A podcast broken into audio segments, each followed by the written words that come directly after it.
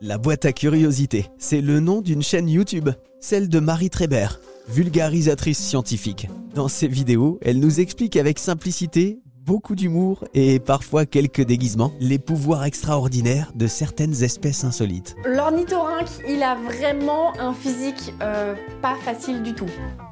Une queue de castor, un bec de canard, un pelage de loutre, des pattes palmées de canard, il pond des œufs et il allait de ses petits. Je, je, je comprends pas en fait. C'était quoi le projet de la nature? Alors d'abord, Marie, qu'est-ce qui vous plaît dans les espèces insolites? C'est justement cette euh, notion de diversité du vivant qui se décline euh, sous plein de formes, de matières euh, et d'espèces différentes. Je trouve ça très très étonnant et je trouve que c'est euh, c'est enfin, une façon d'avoir une, une espèce de curiosité insatiable.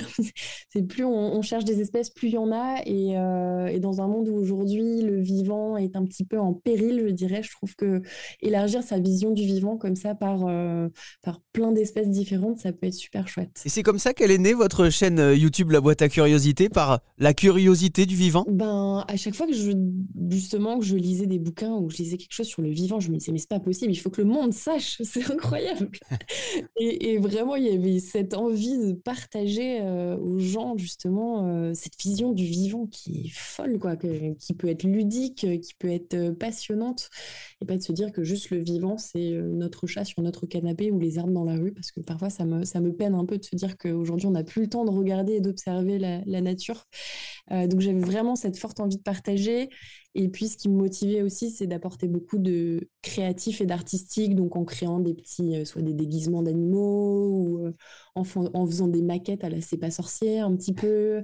Donc euh, mêler tout ça pour, pour capter l'attention du grand public tout en le sensibilisant à toutes ces causes importantes et chères à mes yeux. La boîte à curiosité sur YouTube, et c'est sûr, vous allez passer un très très bon moment.